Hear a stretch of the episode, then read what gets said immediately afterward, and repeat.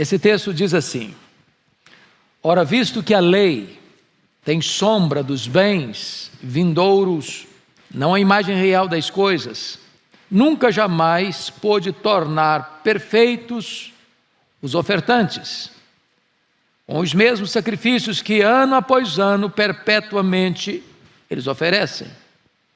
De outra sorte, não teriam cessado de ser oferecidos, porquanto os que prestam culto, tendo sido purificados uma vez por todas, não mais teriam consciência de pecado. Entretanto, nesses sacrifícios faz-se recordação de pecados todos os anos. E ele prossegue no verso 4: Porque é impossível que o sangue de touros e de bodes remova pecados. Por isso, ao entrar no mundo, diz: Sacrifício e oferta não quiseste, antes um corpo me formaste. Não te deleitaste com holocaustos e ofertas pelo pecado. Então eu disse: Eis aqui estou, no rolo do livro está escrito a meu respeito, para fazer, ó Deus, a tua vontade. Depois de dizer, como acima, sacrifícios e ofertas não quiseste, nem holocaustos de oblações pelo pecado, nem com isso te deleitaste, coisas que se oferecem segundo a lei, então acrescentou: Eis aqui estou para fazer, ó Deus, a tua vontade. Esta é uma citação, portanto, do Salmo 40, né, versículos 6 a 8. Sigamos. Então acrescentou: Eis aqui estou para fazer, ó Deus, a tua vontade. Remove o primeiro para estabelecer o segundo. Nessa vontade é que temos sido santificados, mediante a oferta do corpo de Jesus Cristo, uma vez por todas. Ora, todo sacerdote se apresenta dia após dia a exercer o serviço sagrado e a oferecer muitas vezes os mesmos sacrifícios, que nunca mais podem remover pecados, que nunca jamais podem remover pecados. Jesus, porém, tendo oferecido para sempre um único sacrifício pelos pecados, assentou-se à destra de Deus, aguardando daí em diante até que os seus inimigos sejam postos por estrado dos seus pés. Porque, com uma única oferta, aperfeiçoou para sempre quantos estão sendo santificados. E disto nos dá testemunho também o Espírito Santo. Porquanto, após ter dito, esta é a aliança que farei com eles. Depois daqueles dias, diz o Senhor, porei no seu coração as minhas leis e sobre a sua mente as inscreverei. Acrescenta: também de nenhum modo me lembrarei dos seus pecados e das suas iniquidades para sempre. Ora, onde há remissão destes, já não há oferta pelo pecado.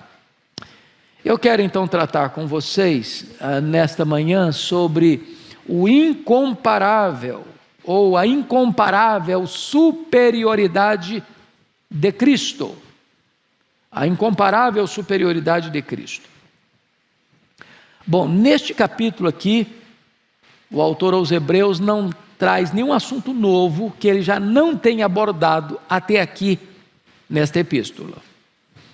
É, esta carta, irmãos de Hebreus, eu costumo pensar que ela é a chave hermenêutica do Antigo Testamento. Você não poderia entender de forma plena todo o Antigo Testamento sem fazer uma leitura dele pelas lentes de Hebreus. Hebreus é uma espécie de dobradiça entre Antigo e Novo Testamento. Porque tudo aquilo que foi lá no Antigo Testamento sombra promessa, profecia, aqui em Hebreus torna-se realidade, fato, história. Se você perceber, a carta aos Hebreus, ela tem uma tese básica, uma única tese. E a tese da carta aos Hebreus é provar que Jesus Cristo é melhor, é suficiente, que Ele é o sacerdote perfeito, que Ele fez o sacrifício perfeito, que a nova aliança que Ele inaugurou no seu sangue é a aliança perfeita, que a ordem sacerdotal da qual ele procede, de Melquisedeque, é superior à ordem levítica, e que agora tudo aquilo que acontecia no Antigo Testamento, dos rituais, das oblações, das purificações, dos sacrifícios, realizados quer no tabernáculo, quer no templo, tinha um único propósito: apontar para Cristo, mostrar Cristo, anunciar Cristo. Tudo isso era sombra de uma realidade que se cumpre em Cristo. Então, quando Cristo vem, o judaísmo cumpriu o seu papel, que foi levar você até Cristo. Quando Cristo vem, o tabernáculo, o templo, cumpre o seu papel, que era mostrar Cristo. Quando Cristo vem, ele varre do altar com a sua morte todos os animais.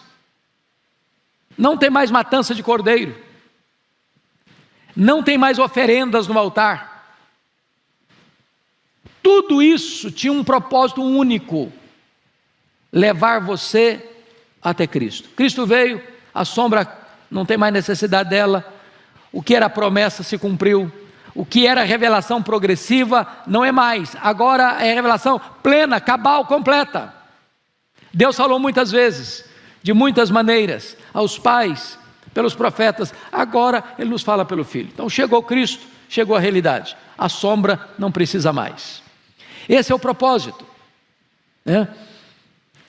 A ordem dele é superior, o sacrifício que ele fez é superior, ele, como sacerdote, é superior a nova aliança que ele inaugurou é superior. Então, é disso que esse autor está tratando. E agora nós vamos é, nos concentrar nesses versículos que acabamos de ler. Então, a primeira coisa que é digna de destaque aqui é a completa ineficácia dos antigos sacrifícios. A completa ineficácia dos antigos sacrifícios. Então vejamos. Os antigos sacrifícios eram apenas sombras. Olha o verso primeiro. Ora, visto que a lei tem sombra dos bens vindouros, então ela, ela tem sombra, ela não é a realidade dos bens vindouros. Ela aponta para os bens vindouros. Ela promete os bens vindouros. Não é que ela não é importante, ela é importante como sombra. Ela é importante como promessa. Ela é importante como tipo. Ora, visto que a lei tem sombra dos bens vindouros, não a imagem real das coisas, nunca jamais pode tornar perfeitos os ofertantes. Então, vejam vocês isso, que a lei nunca foi dada com o propósito de resolver o seu problema do pecado no sentido de espiá-lo. Eu, eu usei aqui, ah, numa das aulas passadas, algumas figuras. A lei, você pode comparar a lei, primeiro, primeiro, como uma tomografia computadorizada. Eu diria lá no passado um raio-x, mas raio-x eu acho, nem sei se existe mais. Né? Então você vai hoje para fazer o exame, faz uma tomografia computadorizada, aquela máquina consegue enxergar lá dentro de você se tem algum problema lá. Mas aquela máquina que faz o exame não tem o poder de bisturi para tirar o tumor, se porventura o tumor estiver lá. O papel dele é revelar, não tirar. Ou pega, por exemplo, a ideia de uma lanterna. Você está caminhando e na noite escura usa uma lanterna. De repente você observa um obstáculo no caminho. Ela mostra o obstáculo, mas não remove o obstáculo. Vamos pegar uma figura da engenharia civil. O construtor está ele levantando uma parede e ele usa um prumo. Aquele prumo para saber se a parede tem alguma sinuosidade, se está certinho. Se porventura o prumo identificar uma sinuosidade, que é um defeito, e não pode continuar a obra, ele revela, mas ele não conserta a parede. Então, esse é o papel da lei, ela, ela mostra o pecado, mas não remove o pecado. O papel da lei é convencer você de que você é pecador. Convencido você que você é pecador, como um pedagogo, ela pega você pela mão, diz: Agora eu quero te apresentar a quem resolve o seu problema. E nos leva a Cristo, porque Cristo é o fim da lei. Então, este é o propósito. É uma sombra, não é a realidade ainda. Segundo, os antigos sacrifícios não apenas eram sombras, mas os antigos sacrifícios precisam ser repetidos. Olha comigo o verso primeiro ainda, a parte B e o verso 2. Está escrito assim: Nunca jamais pode tornar perfeitos os ofertantes com os mesmos sacrifícios que ano após ano perpetuamente eles oferecem, de outra sorte não teriam cessado de ser oferecidos. Porquanto os que prestam culto, tendo sido purificados uma vez por todas, não mais teriam consciência de pecado. Ou seja, por que, que aqueles sacrifícios tinham que ser repetidos e repetidos e repetidos? Por que, que o sumo sacerdote tinha que, uma vez por ano, entrar no Santo dos Santos com sangue, para espiar os, para tratar dos seus pecados e dos pecados do povo? Se aquilo tivesse eficácia, não precisava mais se repetir. Se aquele sangue que ele trazia de touros ou de bodes tivesse em si a virtude de purificar pecados, de perdoar pecados, não precisava se repetir. O fato daqueles sacrifícios serem repetidos e repetidos e novamente repetidos é que eles eram ineficazes em si mesmos. Eles eram válidos e importantes como sombra, como promessa, apontando para um sacrifício perfeito, cabal, completo, que viria quando Deus enviaria o Cordeiro de Deus que tira o pecado do mundo. Até Cristo, até o sacrifício de Cristo, esses sacrifícios todos foram feitos. Então eles apontavam para o que era perfeito, o sacrifício de Cristo. Terceiro, os antigos sacrifícios eram completamente ineficientes em si mesmos. Olha aí comigo, versículo 2, a parte B, até o versículo 4. Ele diz assim: Não mais teriam consciência. Ah, se tivessem sido purificados uma vez por todas, não mais teriam consciência de pecado. Entretanto, nesses sacrifícios, faz-se recordação de pecados todos os anos, porque é impossível que o sangue de touros e de bodes remova pecados. Então vejam vocês, amados, é que toda vez que o sacerdote fazia um sacrifício, ou toda vez que o sumo sacerdote entrava no Santo dos Santos, se recordava o pecado. Se recordava o pecado. Eu sou pecador, eu sou pecador, eu sou pecador, o meu povo é pecador, o meu povo é pecador, o meu povo é pecador, e eu estou oferecendo um sacrifício para a purificação cerimonial. Cerimonial. Aqueles sacrifícios limpavam o povo de impurezas sacrificiais, ou cerimoniais, melhor dizendo. Mas aquele sangue que eles traziam não tinha em si mesmo o poder, a eficácia de, de fato, perdoar pecados ou purificar pecados. Então, eram, e nesse sentido, completamente ineficazes. E o versículo 4 é categórico. Você pode ler o 4 comigo? Vamos juntos? porque é impossível que o sangue de touros e de bodes remova pecados. Com essa palavra, o autor aos Hebreus está dando um tapa na cara de todas as religiões pagãs da época. Se você perceber, até hoje as religiões pagãs fazem isso, oferendas, sacrifício aos seus deuses. Né? oferecendo isso, oferecendo aquilo, oferecendo aquilo outro. Né? Como se os deuses puder, precisassem ter sua ira aplacada, então você faz essas oferendas para acalmar a coisa lá. E o autor às vezes está dizendo que é impossível, não é talvez, não, é impossível que o sangue de touros e de bodes remova pecados.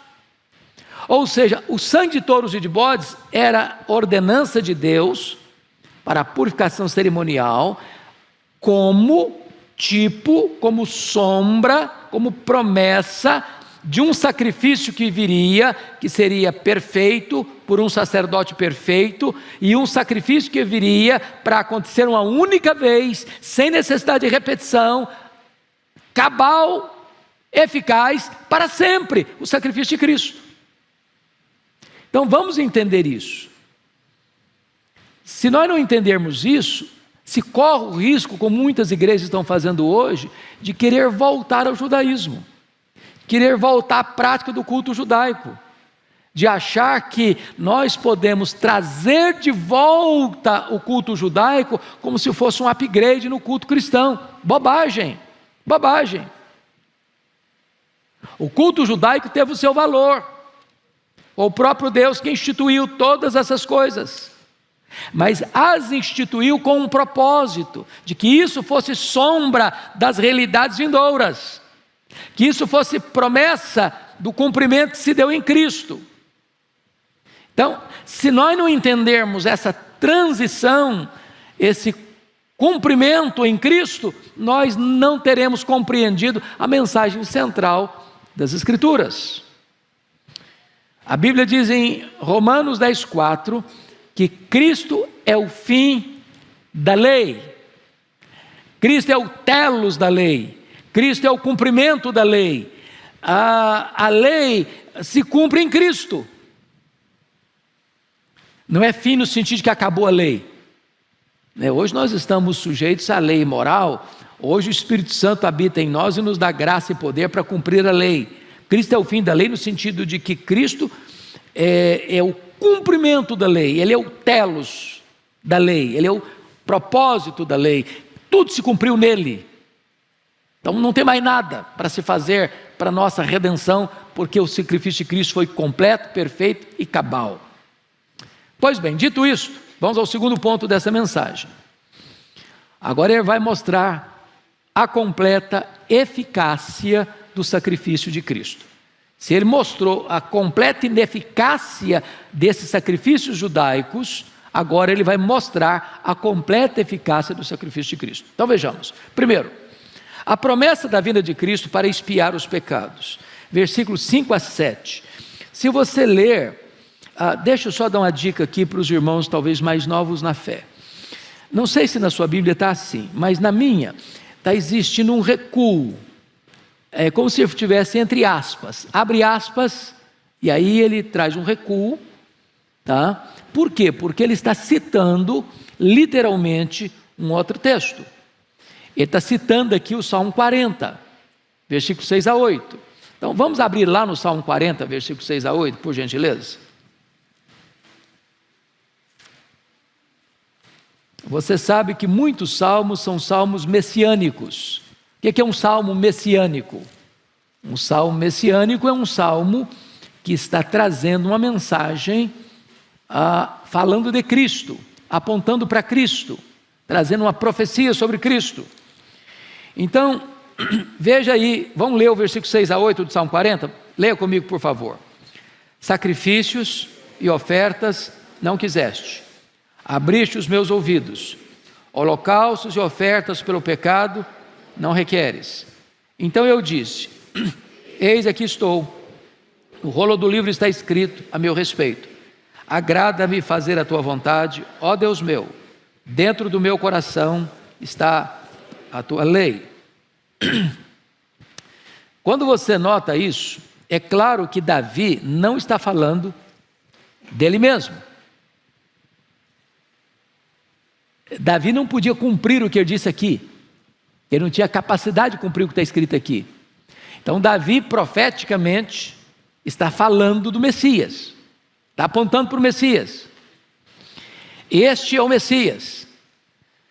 É, e ele está mostrando aqui é que o Messias viria com um propósito de expiar os pecados, de trazer solução definitiva para a questão do pecado, para que os sacrifícios não precisassem ser repetidos e repetidos e repetidos. Esse é o propósito aqui. Agora, vejam vocês que lá mesmo no Antigo Testamento, mesmo aqueles sacrifícios sendo realizados com um propósito cerimonial, eles não eram aceitos por Deus no caso de não existir o que? Obediência. Vocês lembram disso? Quando o Senhor repreende a Saul, Saul queria fazer uh, reservar o melhor do gado lá que Deus mandou destruir para oferecer em holocausto, disse: não, eu, eu não quero sacrifício, eu quero obediência. Vocês se lembram, por exemplo, do Salmo 51, quando Davi está orando no Salmo 51, e ele vai dizer lá nos versículos 16 e 17, não precisa abrir, eu vou, eu vou, eu vou ler para você, uh, 51, 16 e 17, ele diz o seguinte: ah, pois não te comprases em sacrifícios, do contrário eu te os daria, e não te agrada de holocausto, sacrifícios agradados a Deus, sou espírito quebrantado, coração compungido e contrito. Ou seja, mesmo sendo os sacrifícios judaicos sombra das realidades futuras, lá também eles deviam ser oferecidos com integridade de coração, com quebrantamento, com sinceridade. Não, não era uma questão só pro forma, não era só um sacrifício de qualquer maneira. Tinha que estar afinado com o propósito espiritual. Né? Ah, misericórdia eu quero e não sacrifício, é o que Oséias definiu. Deus está falando lá em Amós 5, 20 e 21, que não adianta trazer música ou celebração, ah, se a vida não está acompanhando aquele sacrifício. Então, lá no Antigo Testamento também devia existir isso. Agora, Cristo vem Agora que está o ponto. Cristo vem para fazer a vontade de Deus. Aqueles sacerdotes, muitas vezes, não tinham um coração íntegro ao oferecerem o sacrifício. Mas vem um sacerdote perfeito, que está pronto a fazer toda a vontade de Deus, e oferecer a si mesmo como sacrifício, para oferecer um sacrifício agradável, completo, cabal, único, sem necessidade de nunca mais repeti-lo. Essa é a ideia que o texto está nos mostrando, é apresentar-nos agora não só um sacerdote perfeito, mas também vai oferecer um sacrifício perfeito. Pois bem, segundo ponto. Cristo ao vir o mundo declarou que Deus não se agrada de sacrifícios. Olha o versículo 8, por favor. Depois de dizer como acima, ou seja, falou da apresentação de Cristo, Aí está escrito assim: depois de dizer o como acima, sacrifícios e ofertas não quiseste, nem holocaustos e oblações pelo pecado, nem com isso te deleitaste, coisas que se oferecem segundo a lei.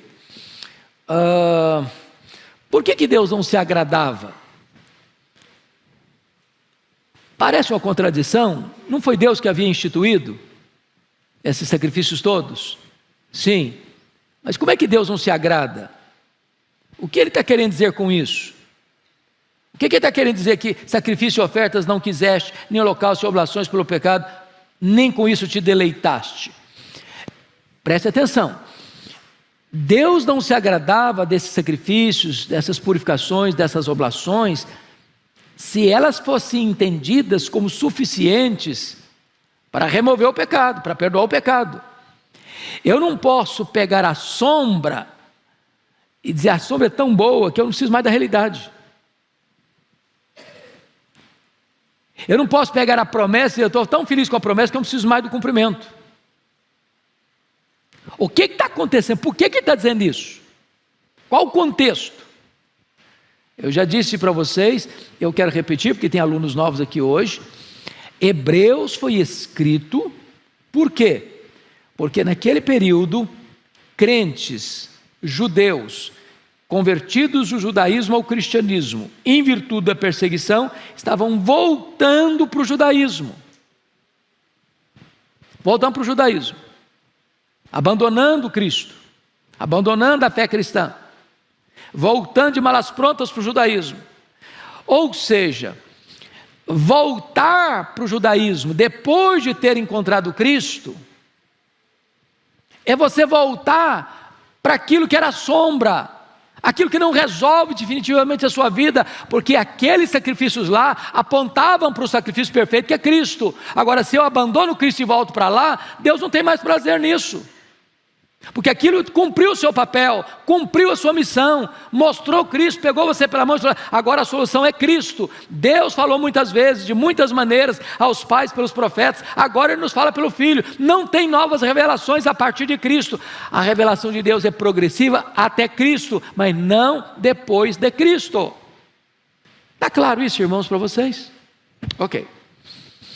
Então vamos ao, ao terceiro ponto aqui. Cristo veio, desse segundo ponto, Cristo veio para fazer a vontade de Deus e remover os antigos sacrifícios. Olha o verso 9. Então acrescentou: Eis aqui estou para fazer, ó Deus, a tua vontade. Remove o primeiro para estabelecer o segundo. Então preste atenção da palavra remover, é forte, não é? Remove, tira, não tem mais, acabou. Então preste atenção nisso. Um cristão não pode mais voltar à prática dos cultos judaicos. Foi removido. Foi tirado. Não é que não prestava, não era bom, não era importante, era bom, era necessário, foi instituído por Deus, era, era valoroso, como sombra, como promessa. Agora, já que chegou o cumprimento, já que chegou a realidade, remove o outro, tira o outro. Não dá para a sombra ficar junto com a realidade. Não dá para aquilo que era apenas promessa ficar do lado daquilo que já é cumprimento. Não dá para associar agora todos os sacrifícios ritualísticos do judaísmo junto com Cristo. Cristo veio e acabou, removeu o primeiro para estabelecer o segundo. Está claro isso? Pois bem. O que o texto está dizendo é que se encerra aqui o antigo sistema sacrificial. Inaugura-se aqui a nova aliança. Agora Cristo se apresenta. Vejam lá no cenáculo que ele fez. É muito importante entender isso. Jesus disse para Pedro e João assim: Vocês vão me preparar um lugar para que eu possa comer a Páscoa com vocês. Lembram-se disso? E aí Pedro e João vão preparar o cenáculo. E o Senhor Jesus deixou tudo arranjado, tudo orientado, tudo estabelecido. O que que tinha naquela mesa da Páscoa? Os elementos da Páscoa judaica: o cordeiro assado, o pão sem fermento, as ervas amargas, o vinho. Então, no momento oportuno, assentado à mesa, Jesus toma o pão, o parte, dá graças e diz: Este pão é o meu corpo que é dado por amor de vós. Tomai e comei, fazer isto em memória de mim. Aí ele pega o cálice de vinho e diz: Este cálice é a nova aliança em meu sangue. Tomai e bebei dele todos. Fazei isto em memória de mim, até que eu retorne para vós. Quando Jesus inaugura ali a nova aliança, a partir daquele momento há um corte radical. A velha aliança, com seu sistema sacrificial, é removido. E a nova aliança é estabelecida. Acabou os sacrifícios, acabou os animais no altar. Acabou o derramamento de sangue de animais. Agora o Cordeiro perfeito, o Cordeiro de Deus, vai fazer o sacrifício perfeito. A nova aliança está estabelecida. Irmãos amados, isso é glorioso, porque esse é o momento da transição, que está escrito aí no versículo 9: remove o primeiro para estabelecer o segundo. Pois bem, Agora veja, em quarto lugar, que Cristo entregou o seu corpo como sacrifício aceitável a Deus, versículo 10. Você pode ler o 10 comigo? 10, 10, vamos juntos? Nessa vontade é que temos sido santificados, mediante a oferta do corpo de Jesus Cristo, uma vez por todas. Ali no cenáculo, ele, ele dramatiza isso. Ele parte o pão. Ele quebra o pão. Mostrando quão dolorosa seria a morte dele na cruz. É a oferta dele mesmo. Irmãos, vamos entender isso, porque às vezes as pessoas olham o panorama de Cristo, do sacrifício de Cristo, no sentido político, social. Né? Quanta gente que ainda acha que Cristo foi uma vítima do sistema, que Cristo morreu porque tramaram contra ele, urdiram contra ele, e que ele sucumbiu ao poder de Roma, ou que ele foi uma vítima do sinédrio ou que ele morreu porque Judas o traiu, ou porque Pedro negou, ou porque o sinédrio sentenciou por dois crimes, blasfêmia e conspiração, ou porque Pilatos é, o condena à pena de morte, pena de cruz. Quanta gente que pensa que só nesse cenário da terra. Mas quando Pedro vai se levantar em Jerusalém, para pregar, lá em Atos 2, ele deixa claro o que aconteceu de fato. No versículo uh, de número 23, ele diz assim: sendo este entregue pelo determinado desígnio e presciência de Deus, vós o matastes, crucificando-o por mãos de iníquos. Ou seja, tudo aquilo que os homens fizeram não pegou Deus de surpresa não frustrou o plano de Deus, não anulou o plano de Deus. Tudo aquilo que os homens fizeram, crucificando a Cristo, só cumpriu o pré-determinado plano divino. Ou seja, o cordeiro, está escrito em Apocalipse capítulo 13, 8, o cordeiro foi morto desde a fundação do mundo. Esse plano é eterno, esse plano nunca Deus recuou dele. Toda a história foi exatamente uma preparação para o cumprimento desse plano. Isso é glorioso, isso é sublime. Pois bem, vamos agora ao último ponto da nossa mensagem, que está dividido em seis subtópicos, que é o contraste entre os antigos sacrifícios e o sacrifício de Cristo. Apresentou um, apresentou o outro, agora vai fazer um contraste entre um e o outro. Então, em primeiro lugar, os sacrifícios, os antigos sacrifícios não serviam para tirar o pecado. Versículo 11. Pode ler o 11 comigo? 10, 11, vamos lá? Ora, todos os sacerdotes se apresentam dia a dia a exercer o serviço sagrado e a oferecer muitas vezes os mesmos sacrifícios que nunca jamais podem remover pecados. Então, o primeiro contraste que ele vai fazer é que os antigos sacrifícios não serviam para quê? Para remover pecado. O que que Deus fazia quando esses sacrifícios eram feitos?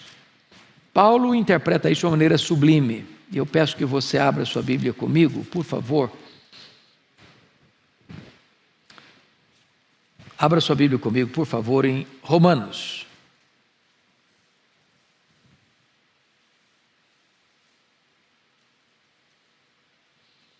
Romanos capítulo 3. Nós vamos ler os versos 24 a 26. Aqui está a teologia por trás do que está acontecendo. Nunca jamais podia remover pecado, esses sacrifícios judaicos. Então vamos lá. Versículo 3, 24 a 26. Eu queria que a igreja lesse, mas todo mundo lesse comigo, por favor. Sendo justificados gratuitamente por sua graça, mediante a redenção que há em Cristo Jesus, a quem Deus propôs no seu sangue como propiciação, mediante a fé, para manifestar a sua justiça, por ter Deus, na sua tolerância, deixado impunes os pecados anteriormente cometidos, tendo em vista a manifestação da sua justiça no tempo presente, para ele mesmo ser justo e o justificador daquele que tem fé em Jesus. Então vamos entender isto. Como é que os irmãos que viveram antes de Cristo foram salvos?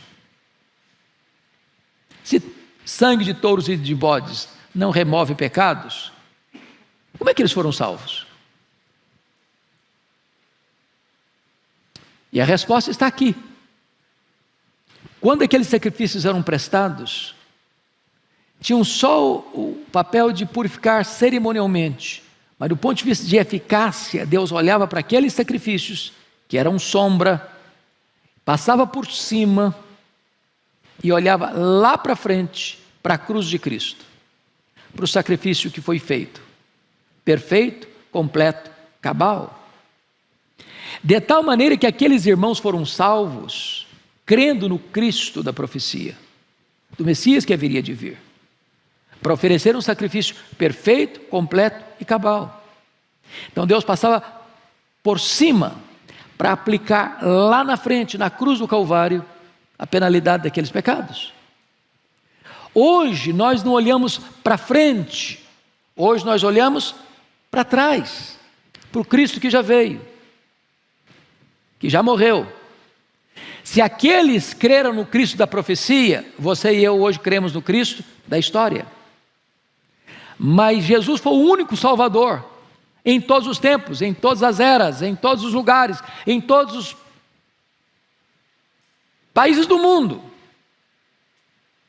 É o que está escrito em Apocalipse capítulo 5, 9. Ele morreu para comprar com seu sangue os que procedem de todo tribo, povo, língua e nação. Segundo ponto. Cristo ofereceu um único sacrifício para tirar o pecado. Olha o versículo 12. Agora volta, por favor, Hebreus.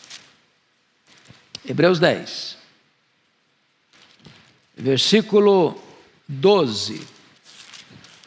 A parte A do versículo. Jesus, porém, olha o contraste, a, a, a, o que nós chamamos de conjunção adversativa. Mais, porém, entretanto, todavia, entre mentes. Jesus, porém, tendo oferecido para sempre um único sacrifício pelos pecados. Então, se aqueles não removiam pecados, agora está escrito: Jesus, porém, tendo oferecido para sempre um único sacrifício pelos pecados. Então, tem chance de chegar um outro Messias? Tem possibilidade de chegar alguém e não, não, eu sou o Messias agora, tal? Não. Zero chance. Zero possibilidade. A revelação foi progressiva até Jesus e não a partir de Jesus. Ponto. Agora notem mais. Notem mais. Cristo terminou o seu trabalho, está entronizado. Olha comigo o versículo 12, a parte B. Assentou-se, depois que ele ofereceu, está escrito, assentou-se aonde?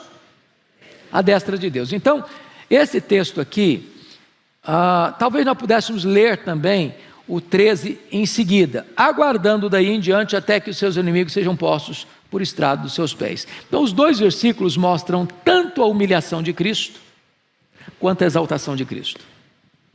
Não é isso que Paulo escreveu em Filipenses 2? Tende em vós o mesmo sentimento que houve também em Cristo Jesus, o qual, sendo Deus, não julgou como usurpação ser igual a Deus, antes a si mesmo se esvaziou, assumindo a forma de servo. E humilhou-se até a morte, e morte de cruz. Essa é a primeira parte do versículo. Pelo que também Deus o exaltou sobremaneira, e lhe deu o nome que está acima de todo nome, para que o nome de Jesus se dobre todo o joelho, nos céus, na terra e debaixo da terra, e toda língua confesse que Jesus é Senhor, para a glória de Deus Pai. Então, no momento que ele morre, ele ressuscita, ele volta aos céus, está assentado à destra da majestade. Significa que ele está assentado como rei, como governador, como soberano, que reina sobre as nações, como cabeça da igreja. E mais, ele reina lá à destra de Deus, como nosso grande sumo sacerdote, que vive para interceder por nós, por isso podemos ser totalmente salvos. E ele está lá à destra de Deus até quando? Até colocar todos os inimigos debaixo do estrado dos seus pés. Quando isso vai acontecer? Quando Jesus voltar em glória e majestade. E Apocalipse deixa isso claro. Ele vai lançar no lago do fogo o anticristo, o falso profeta, a morte, o diabo e todos aqueles cujos nomes não estão escritos no livro da vida. Ou seja, não há nenhuma possibilidade de rebelião contra ele que possa prevalecer. Todos os seus inimigos estarão debaixo do estrado de seus pés. Está escrito em 1 Coríntios, capítulo 15. Não precisa abrir agora, eu vou ler para você. Está escrito o seguinte: 1 Coríntios 15, 23 a 25. Cada um, porém, por sua própria ordem, Cristo as primícias, depois os que são de Cristo na sua vinda, e então virá o fim, quando ele entregar o reino ao Deus e Pai, quando houver destruído todo o principado, bem como toda a potestade e poder, porque convém que ele reine até que haja posto todos os inimigos debaixo dos pés. Esta é a mensagem aqui de Hebreus. Pois bem, quarto lugar, Cristo aperfeiçoou para sempre aqueles que foram separados para Deus. Hebreus 10, 14. Olha aí comigo, por favor.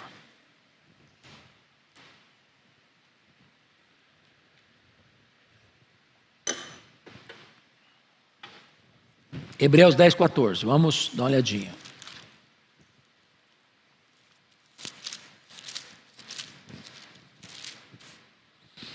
Porque, com uma única oferta, aperfeiçoou para sempre Quantos estão sendo o quê? Santificados. Olha que coisa interessante. Ele aperfeiçoou para sempre, mas a santificação é progressiva. Como é que você entende isso? Se foi aperfeiçoado para sempre, ainda está no processo? Como é que é isso? É que, na verdade, do ponto de vista da justificação, que foi um ato legal, único, irrepetível, você já está aperfeiçoado. Do ponto de vista legal, você já está declarado justo diante do tribunal de Deus. Do ponto de vista da justificação, Deus já tratou dos seus pecados passados, presentes e futuros. Do ponto de vista da justificação, você já está quites com a lei e com a justiça. É por isso que Paulo escreve em Romanos 8:1, já nenhuma condenação há mais para aqueles que estão em Cristo Jesus, nosso Senhor. Porém, do ponto de vista da santificação, nós estamos num processo de aperfeiçoamento. O que é importante dizer, irmãos queridos, me perdoe. Pega o guardanapo que caiu. O que é importante dizer é o seguinte: não há possibilidade daqueles que foram justificados não terem o processo da sua santificação concluída. O projeto de Deus não se interrompe, não se frustra. Não é possível que uma pessoa que já foi justificada é, seja condenada. Esse é o, é o grande argumento de Paulo em Romanos 8. Quem tentará acusação contra os eleitos de Deus? É Deus que os justifica. Quem os condenará? É Cristo Jesus quem morreu, ou antes quem ressuscitou, o qual está à destra de Deus. E também intercede por nós. Ou seja, aqueles que são justificados são também aperfeiçoados pelo processo da santificação que começa na regeneração e vai terminar na glorificação. Penúltimo lugar. O Espírito Santo testifica as bênçãos da nova aliança, versos 15 a 17. E, diz, e disto nos dá testemunho também o Espírito Santo. Porquanto, após ter dito, esta é a aliança que farei com eles depois daqueles dias, diz o Senhor, porei no seu coração as minhas leis, e sobre a sua mente as inscreverei, acrescenta. Também de nenhum modo me lembrarei dos seus pecados e das suas iniquidades para sempre. Então, a velha aliança foi escrita onde? Em tábuas de pedra, fora de nós. Mas a nova aliança é escrita nas tábuas do nosso coração, dentro de nós. Na antiga aliança tudo dependia de Deus, nada de nós. Na nova aliança tudo depende, tudo dependia de nós, nada de Deus. Na nova aliança tudo depende de Deus, nada de nós, porque a nossa suficiência vem de Deus. Agora você é habitado pelo Espírito e capacitado pelo Espírito a obedecer à lei de Deus. Você não obedece à lei de Deus para ser salvo, você obedece à lei de Deus porque você já foi salvo pela graça. Então, note uma coisa interessante aqui. No verso 15 e 16, o que nós escolhemos relembrar, e disto nos dá testemunho também o Espírito Santo, por conta após ter dito: Esta é a aliança que farei com eles, depois daqueles dias, diz o Senhor, porei no seu coração as minhas leis, e sobre a sua mente as escreverei também. De nenhum modo me lembrarei dos seus pecados, das suas iniquidades para sempre. Ou seja, uh, lá, no velho, lá na velha aliança, eu tinha que ser relembrado do meu pecado, relembrado do meu pecado, relembrado do meu pecado, relembrado do meu pecado e relembrado do meu pecado, que toda vez que o sacrifício era feito, eu tinha que relembrar do meu pecado. Na nova aliança, Deus está dizendo: Eu não me lembro mais dos seus pecados, eu não me lembro mais dos seus pecados, eu não me lembro mais dos seus pecados. Olha que coisa maravilhosa. O próprio Deus não se lembra mais dos nossos pecados. Não é assim que Ele nos perdoa? Deus perdoa os nossos pecados e deles não mais se lembra. Mas vamos entender isso aqui, irmãos, porque a Bíblia diz que nós devemos perdoar assim como Deus em Cristo nos perdoou, certo? E aí você diz, pastor, eu fico encrencado nisso. Porque perdoar até que eu perdoo, mas esquecer eu não consigo. Você já falou isso? E eu vou lhe fazer uma pergunta: você não, você não se esquece mesmo? Você, você não consegue esquecer mesmo? Eu perdoei fulano, mas esquecer não consigo não. Eu vou lhes dizer isso porque isso traz um alívio para a consciência da gente. Se você não se esquece, eu tenho uma boa notícia para lhe dar. Significa que você não tem amnésia. É, isso é uma boa notícia. Quando a Bíblia diz que Deus perdoa os nossos pecados e deles não mais se lembra, a Bíblia não está dizendo que Deus tem amnésia, que Deus tem perda de memória. Porque Deus é onisciente. Ele sabe tudo. O que que a Bíblia quer dizer que Deus perdoa e não se lembra mais ou se esquece? É que Deus não cobra de você mais uma dívida que ele já perdoou você. Deus nunca mais lança no seu rosto um pecado que já perdoou você. Agora vamos pegar do ponto de vista humano. É claro que você se lembra daquilo que machucou você um dia. Você já perdoou, mas você se lembra. É claro, até porque não depende de você. Não é você que administra o que vem na sua cabeça. Passam pela nossa cabeça em torno de 10 mil pensamentos por dia. Agora, perdoar é lembrar sem sentir dor. Quando aquilo vier na sua cabeça, você não sofre mais. E você vai declarar: essa dívida está paga. Eu não cobro mais essa dívida. Isso está resolvido. Assim como Deus não se lembra mais dos meus pecados para me cobrar de novo, para jogar na minha cara de novo, para relembrar de novo o que eu fiz, me cobrar essa dívida outra vez, assim eu faço com quem eu perdoo. Eu lembro, mas não cobro mais. Está resolvido. E não está resolvido porque você é bonzinho, não. Está resolvido por causa da cruz. Por causa da cruz. Bom, para terminar, versículo 18, olha aí comigo. O sacrifício de Cristo é completo e não é necessária nenhuma outra oferta pelo pecado. Versículo 18 está escrito assim: Ora, onde há remissão dos pecados, já não há mais oferta pelo pecado. Se já foi remido, se já foi perdoado, se a dívida já está paga, então não tem mais necessidade de oferta pelo pecado. Então eu não preciso me flagelar mais, eu não preciso me desesperar mais, eu não preciso tentar agradar a Deus com oferendas mais, eu não posso trazer sangue de bodes mais para aplacar ou para tentar resolver a situação. Não, está resolvido. Está tá completada a obra. Agora você precisa usufruir isso, tomar posse disso, compreender isso com a sua inteligência, aplicar no seu coração e desfrutar desta bênção, do pleno perdão que você tem em Cristo Jesus. É por isso que o próprio autor aos Hebreus faz a pergunta: como escaparemos nós se negligenciarmos tão grande salvação? Que bênção é o Evangelho, que bênção é a graça de Deus, que bênção é termos um tão grande Salvador como Jesus, que morreu por nós, que ressuscitou para nossa justificação, que está à destra de Deus intercedendo por nós e que voltará em glória para nos buscar. Vamos ficar em pé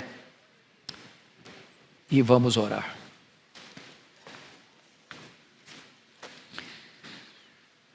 Ó oh Deus, receba a nossa gratidão pela tua palavra tão preciosa, inspirada, inerrante, infalível, atual, vive e poderosa.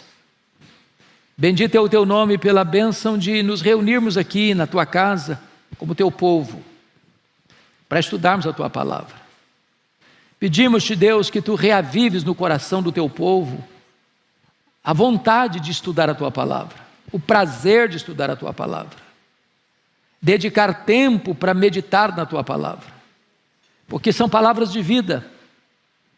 A tua palavra é luz, a tua palavra restaura a alma, a tua palavra alegra o coração, a tua palavra ilumina os olhos, a tua palavra dá sabedoria aos simples. Oh Deus, reaviva no nosso coração fome e sede da tua palavra. Que a tua bênção seja sobre o teu povo. Que todos nós nos alegremos por causa desta gloriosa salvação planejada na eternidade, executada no tempo e há de ser plenamente consumada na volta do nosso glorioso Redentor. Louvado seja o teu nome, em nome de Jesus. Amém.